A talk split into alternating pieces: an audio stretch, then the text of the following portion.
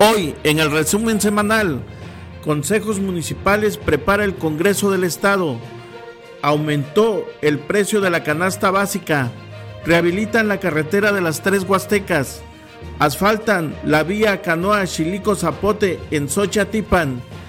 Agradece Ayuntamiento de Huejutla módulos de pruebas rápidas del COVID.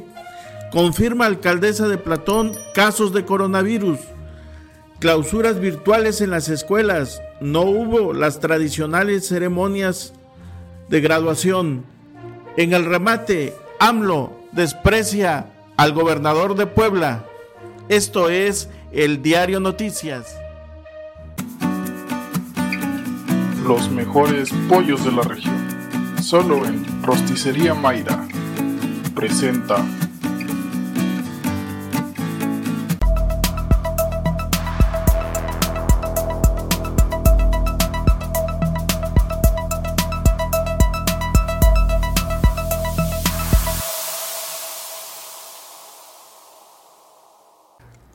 Las elecciones municipales en Hidalgo que se han suspendido desde el mes de abril han causado que no se lleve a cabo la renovación de los ayuntamientos. En el Congreso local, la presidenta María Luisa Pérez Perusquia anunció formalmente ya el análisis para la integración de los consejos municipales en todos los ayuntamientos de Hidalgo. Esto quiere decir que estos organismos administrarán los recursos públicos hasta en tanto existan elecciones y se designen los alcaldes electos. Estos consejos harán el proceso de entrega-recepción en cada ayuntamiento. Por lo tanto, se prevé que estén integrados como ejemplo en Huejutla serían ocho los integrantes o los concejales municipales.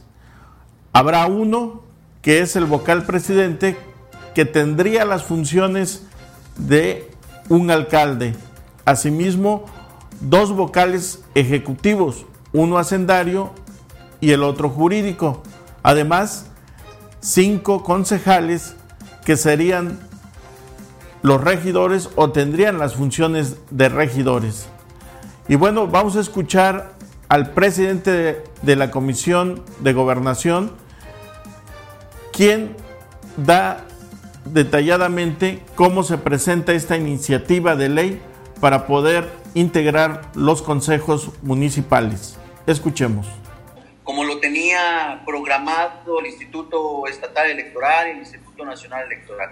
Efectivamente, ya tenemos eh, eh, eh, inminente el proceso que tenemos que realizar y, bueno, la responsabilidad cae en la Comisión de Gobernación presidida por un servidor y coincido, coincido con nuestra compañera diputada en que esa responsabilidad será amplia, será muy compleja, será un trabajo titánico que tendremos que realizar, minucioso. Confío plenamente en que mis compañeros y compañeras de la comisión tendrán esa responsabilidad y, ese espíritu de servicio para poder trabajar al igual que su servidor esta, esta, este trabajo. Pero también sabemos que es un, eh, una propuesta y es, un dictamen que será avalado por los 30 diputados en el Pleno de nuestro Congreso y que pues también será responsabilidad de cada una y de cada uno de nosotros de poder tener aportaciones eh, para que se realice este gran proyecto, pero aportaciones diáfanas, aportaciones objetivas, responsables, democráticas y sobre todo con la sensibilidad de poner antes la gobernabilidad, la estabilidad, la paz social y el desarrollo de nuestro Estado eh, y después intereses políticos. Y bien, el precio de la gasolina ha estado muy fluctuante en, estos últimos días, en estas últimas semanas, y precisamente esto provoca que la canasta básica tenga incrementos considerables. En el mercado municipal uno de los productos que se ha resentido con mayor impacto es la carne de pollo en canal. Vamos a escuchar a un comerciante y cómo nos dice la manera en que ha afectado la economía de la gente y bueno, las repercusiones económicas que han tenido durante esta contingencia sanitaria. Hola, ¿qué tal amigos del diario las Huastecas? Nos encontramos aquí en la zona del mercado municipal, eh, específicamente donde se expende el pollo en canal. Estamos aquí con un amigo que es comerciante de este giro. Amigo, te molesto con tu nombre, por favor. Marcos Hernández. Eh, muchas gracias por la atención. Omar, este, platícanos algo. ¿Ha subido ahorita el costo del pollo kilogramo? ¿En qué, este, ¿Cuál es la diferencia del precio?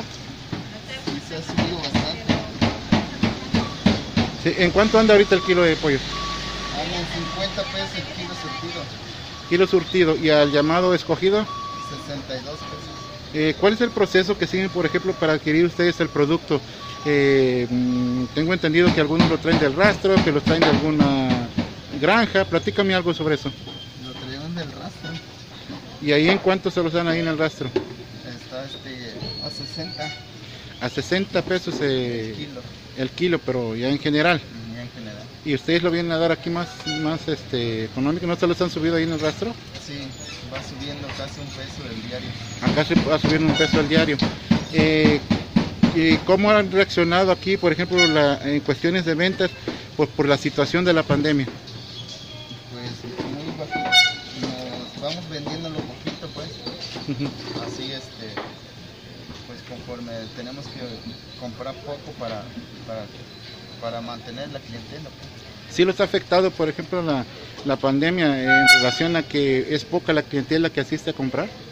Mucho nos ha afectado mucho porque ya este, la gente pues casi no por, por, lo caro pues qué pasa cuando cuando ustedes van a comprar al rastro y por ejemplo no les este no alcanzan a vender todo el producto si son 50 pollos y se venden 40 qué pasa con eso no ajustamos el, la cantidad que vamos a pagar el, el pollo y entonces este ya no pueden ir a comprar hasta que paguen lo, lógicamente lo ya no nos dan el producto ya no se los dan eh, ¿Qué mensaje pueden este, enviarle, por ejemplo, pues a la población en general? Pues el pollo prácticamente es un producto de primera necesidad en la mayoría de los hogares. Este, ¿Algún mensaje sobre esto, sobre todo por la situación este, de, en cuestiones de precios? Nos apoya el gobierno para que... ¿Cómo está aquí? 50 surtidos. Entonces está el kilo en 50 pesos, 52 puede subir. ¿Cuál? El kilo de pollo, el peso diario del que me hablabas, este, lo puede, es, este, se lo aplican a diario también al, al precio del pollo. Sí, se va cambiando cada tercer día más o menos. Porque Oh. no, no le puede decir un cliente que se subió así de un día para el otro. También tenemos que ajustar, pues. Ah, ok. Esto quiere decir, esto implica lógicamente pérdidas para ustedes. Ah, no sé nada. ¿Qué pasa con el producto que no pueden, que no sacan en un día, o sea que ya no va a ser apto para venderlo? Pues ya se lleva para la casa. Y aún así, pues es una pérdida económica. Ah, así es. Muy bien. ¿Algo más, este, eh, amigo, que puedas agregar sobre este importante tema? Ok, muchas gracias. Gracias a las gestiones que se ha realizado a través del Ayuntamiento de Atlapesco, la alcaldesa María Teresa Flores Nochebuena acompañó a personal de la Secretaría de Obras Públicas del Estado de Hidalgo para dar inicio a la rehabilitación de la carretera Tres Huastecas en el tramo que comprende de la comunidad de Candelaria hasta Atlapesco. Esta vía presentaba uh, pues una serie de dificultades para los automovilistas que constantemente se quejaban de los baches, hoyos o llancos y las pésimas condiciones en las que estaba la vía, que ya es rehabilitada y bueno, mmm, se anunciaron 22 millones de pesos para esta obra. Escuchemos. Señor gobernador, obviamente el secretario de Obras Públicas, eh, era, una, era un constante reclamo de, de, los, de los transportistas y de la propia ciudadanía, porque bueno, nosotros utilizamos constantemente este tramo a través de Huejutla, la gente eh, de Atlapesco normalmente trabaja en Huejutla y hay algunas personas igual de Huejutla que van a, nuestro municipio a hacer algunas labores, algunos maestros, eh, y, nosotros, eh, por parte de Presidencia y Obras Públicas Municipal, habíamos acudido ya a la delegación de la SCT, lo habíamos comentado también con el, con el, secretario eh, del deterioro de esta carretera, y bueno, y qué bueno que, que, que hoy se pudo, que ya tenemos la oportunidad de que empiecen los trabajos, y que bueno, pues seguramente será de gran beneficio para la población y ahorita ya también anunciarles a ellos que ya se dieron cuenta porque ya vieron hace unos días que las máquinas están trabajando, entonces ya, ya todos este, pues muy agradecidos también con este, con este beneficio, eh, creo que el gobernador del estado no solo está atendiendo la cuestión de, salud pública, ¿no? que es algo bastante eh, importante y, y ahorita hasta cierto riesgo, ¿no? estamos en, en riesgo este, pero que atienda esta situación, pues que también es muy eh, solicitada por la gente, de verdad que, pues, como siempre, nuestro reconocimiento al gobernador. Muchas gracias, gracias por estar aquí, gracias por la invitación y qué bueno, y a la empresa, bueno, vamos a estar muy pendientes porque aquí transitamos claro que nosotros. Sí, con todo gusto, con todo gusto. Muchas gracias. ¿Algún, algún comentario En Xochatipan, el alcalde Manolo Gutiérrez Hernández también está preocupado por mejorar las condiciones de las carreteras en su municipio. Y bueno, esta ocasión anunció la pavimentación de la carretera Acanoa Chilico Zapote y agradeció al gobernador Omar Fayad Meneses el apoyo que le brindó para lograr esta obra. Pues mira, hoy es una realidad y agradezco por este medio al señor gobernador Omar Fayad Meneses por este gran apoyo que nos brindó en una etapa más. Este, son dos kilómetros 400 promedio. Eh, es una etapa muy importante porque se beneficia directamente a Canoa, a Chilico, Zapote, las tres últimas comunidades de la parte sur y más retiradas, y era la parte más complicada en, en este tramo carretero. Hoy ya es una realidad, está pavimentado, acaban de concluir, hace apenas una semana la empresa. Este, siguen construyendo todavía algunas cunetas, pero ya está básicamente concluida. Hoy es una realidad para todos los ochatipenses sobre estas tres comunidades muy importantes. Más o menos de cuánta inversión pública estamos hablando. Estamos hablando de un, una inversión de más de 25 millones de pesos en esta vía importante. Ok, ¿la población beneficiada para esta, por esta obra? Pues mira, beneficia eh, por supuesto a, a, Tlalco, a Canoas, a Zapote y Chilico. Estamos hablando en un promedio de casi 1.400 personas. El ayuntamiento de Huejutla, otra vez. El ayuntamiento de Huejutla, a través del área de salud municipal, agradeció al gobernador la instalación del módulo de pruebas rápidas COVID donde ha tenido una buena afluencia de personas y esto ha logrado permitirles saber si están o no infectados de esta enfermedad. Y con ello tener un tratamiento adecuado y justo en el momento para evitar complicaciones en su salud.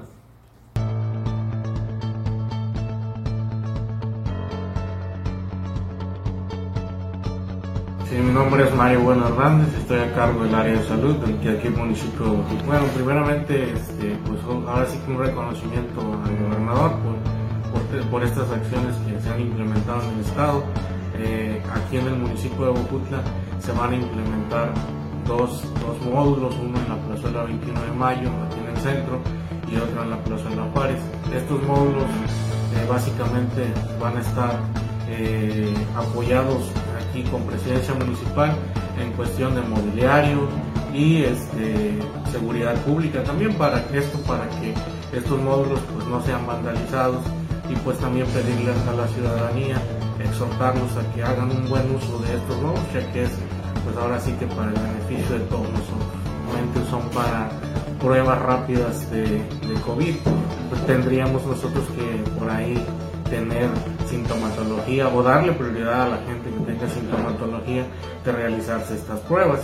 Estas pruebas se realizan a toda la población abierta. Como administración municipal creo que en todas las acciones que ha implementado el gobierno del estado, tanto como eh, lo es la jurisdicción sanitaria número 10 de aquí de Huajutla o con cabecera aquí en Huajutla, pues este, hemos coadyuvado a todas estas acciones y pues el presidente municipal Raúl Vadillo Ramírez, preocupado por la salud de toda la ciudadanía huajutlense, nos ha dado la instrucción de que pues todas estas acciones que se han implementado desde el primer momento que inició esta pandemia y que nos dieron la, instrucción de la Secretaría de Salud de empezar a realizar acciones, pues este, las estamos realizando y estamos viendo que todas estas eh, la ciudadanía las esté acatando. Lógicamente que no tenemos que bajar la guardia, ya que pues en este momento aún seguimos en, una este, etapa de, mucho contagio, entonces debemos seguir este, manteniendo todas las medidas de sanidad que nos ha implementado el gobierno federal, gobierno del estado, así como también el sector salud. Volverles a reiterar pues el uso responsable este, de los lavamanos que tenemos aquí, este, en los diferentes puntos, en los diferentes filtros. Si vamos a, venir a realizar alguna este, pues actividad que sea de, ahora sí que de extrema urgencia, pues igual que lo hagamos de manera responsable, que utilicemos el cubrebocas si es que vamos a estar en lugares donde probablemente haya este, pues una, una cantidad considerable de gente y pues este pues de preferencia si no tenemos eh, algo urgente en lo cual salir, pues mantenernos en casa todavía, no bajar la guardia. La enfermedad se extiende por toda la Huasteca y el municipio de Platón Sánchez, que ha presentado pocos casos confirmados de COVID-19, pues resulta que también se han presentado ya algunos y fue la alcaldesa de este municipio quien dio a conocer la situación. Es mi deber informarles a toda la población de nuestro municipio que en días pasados dos personas de nuestro pueblo se han realizado de manera particular la prueba de COVID-19 y sus resultados han dado positivos. Por derecho de confidencialidad, me reservo sus nombres, ya que dichas pruebas se hicieron en laboratorios particulares. Quiero recalcar que no aparecerán en el conteo de la Secretaría de Salud. Por este motivo, sigo exhortando a la población en general para que redoblemos las medidas sanitarias que ya conocemos, sobre todo el uso de cubrebocas, sana distancia y el lavado de manos para evitar que este virus se siga propagando en Platón. También Invito a todas las personas que presenten síntomas que acudan responsablemente y sin temor con un médico para que de manera temprana y oportuna reciban la medicación adecuada y evitar complicaciones graves. Es importante recalcar que al sentir síntomas voluntariamente nos aislemos hasta ser valorados por nuestro médico, protegiendo así a nuestros niños, adultos mayores y población más vulnerable. Gracias. Cada año se realizan las tradicionales clausuras, las ceremonias de graduación en las escuelas, pero esta vez la contingencia sanitaria afectó considerablemente a todo el sector educativo. No hubo graduaciones presenciales, pero los docentes se las ingeniaron para que los jóvenes egresados tuvieran clausuras virtuales. Vamos a ver cómo lo hicieron algunas primarias y secundarias de la región. Buenas tardes. Los saluda con mucho cariño y respeto el profesor Fortunato de Jesús Hernández Hernández de la Escuela Primaria Bilingüe Chicotencat, de la comunidad de Zacatlán, perteneciente al municipio de Xochatipan Hidalgo. Alumnos, alumnas, padres de familia y autoridades en general. Los felicito muchísimo por haber culminado el ciclo escolar 2019-2020, a pesar de los obstáculos y estragos ocasionados por la pandemia COVID-19. Quiero agradecer a todos los padres de familia que apoyaron a sus hijos con la estrategia Aprendiendo en Casa, que se implementó por seguridad y salud de las niñas y los niños. Reconozco el trabajo realizado por parte de los alumnos y por cumplir todas las actividades encomendadas por parte de sus profesores. Es triste saber que mis alumnos de sexto grado se retiran de la institución sin poderlos despedir como se merecen, pero estoy seguro que en su educación secundaria harán un excelente papel para seguir forjando su futuro. Espero ver pronto a un gran maestro, un doctor, una licenciada, enfermera o lo que tanto anhelan. Por otra parte, a mis compañeros de zona deseo que se encuentren gozando de buena salud en sus hogares.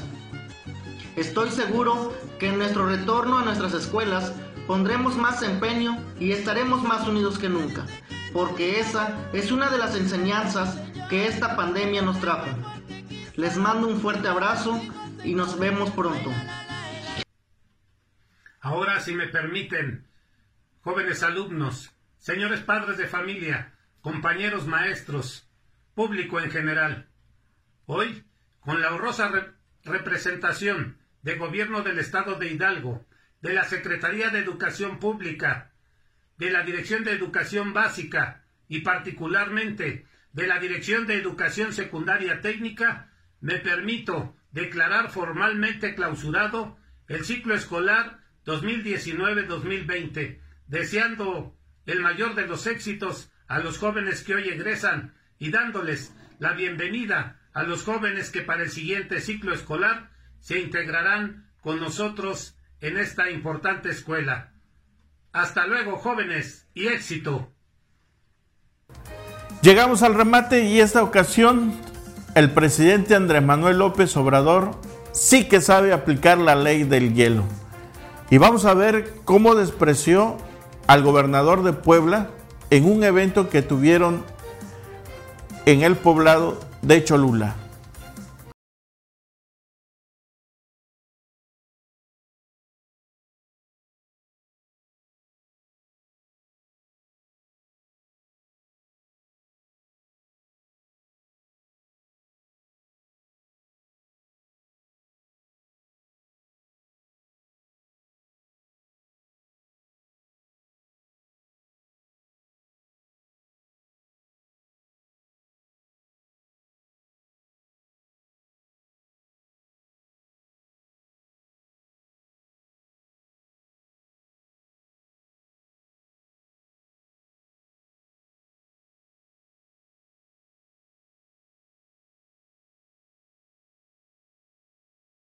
¿Cómo ve usted la relación de estos dos funcionarios? Bueno, la situación en el país es complicada y ellos dándonos a conocer sus diferencias de esta forma. Y bueno, hasta aquí llegamos en este resumen semanal del diario Noticias. No se olvide darle likes a nuestras páginas en YouTube, Facebook y sobre todo seguirnos en Spotify, además de compartir nuestras publicaciones. Hasta la próxima.